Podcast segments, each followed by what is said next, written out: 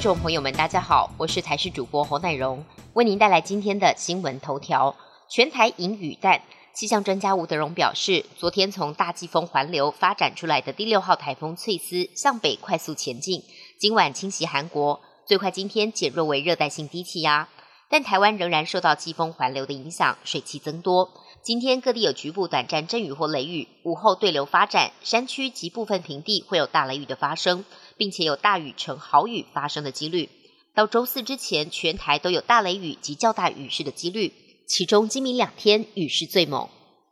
台中市知名文化景点彩虹眷村有部分墙面三十号傍晚遭人刻意破坏，包含利用其他颜色的油漆泼洒原有的创作。台中市文化局发现之后，立刻派人清除，努力恢复原样。同时报警处理，强调一定对恶意破坏者提告。彩虹眷村已经有五十年屋龄，出现墙面龟裂问题。为了维护游客的安全，在今天八月一号要进行全面的加固工程，预计工程近半年，到时候彩虹眷村将再次亮丽现身。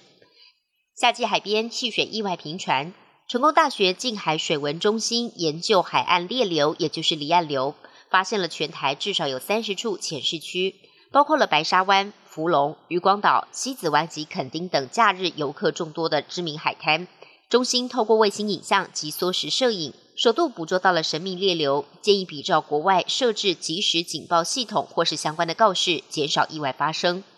外电消息部分，美国众议院议长佩洛西展开亚洲行。外媒报道，佩洛西的专机已经在一号清晨四点二十一分飞抵首站新加坡，佩洛西将在当地停留两天。而根据法国媒体的报道。佩洛西并没有放弃访台。消息人士透露，佩洛西预计八月四号经由菲律宾克拉克美国空军基地访问台湾，并在台北会见蔡英文总统。不过，这个消息并未获得证实。佩洛西到底会不会来台湾，目前仍然是一个谜。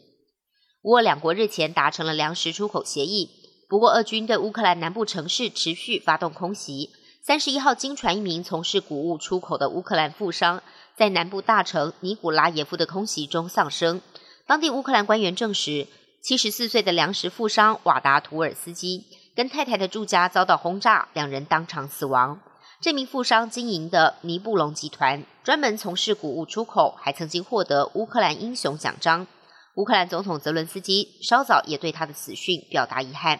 并痛斥俄军对尼古拉耶夫的空袭是俄罗斯对乌克兰全面开战以来最残暴的一波攻击。受到波及的还包括了一间旅馆、体育设施、两间学校以及多栋民宅。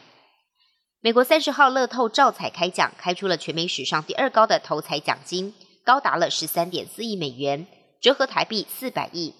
乐透官员透露，奖落伊利诺州的一家便利商店，头彩由一人独得，而且得主只花了一点二八美元，约台币三十八元下注，就抱走了十三点四亿美元，相当幸运。因为过去根据统计，赢得照彩头奖的几率仅仅微乎其微的三亿三百万分之一，而照彩下注一注不超过两美元，在美国四十五个州跟华府都有贩售，只要一注在手，就有一系致富的无穷希望。本期新闻由台视新闻制作，感谢您的收听。更多内容请锁定台视各界新闻与台视新闻 YouTube 频道。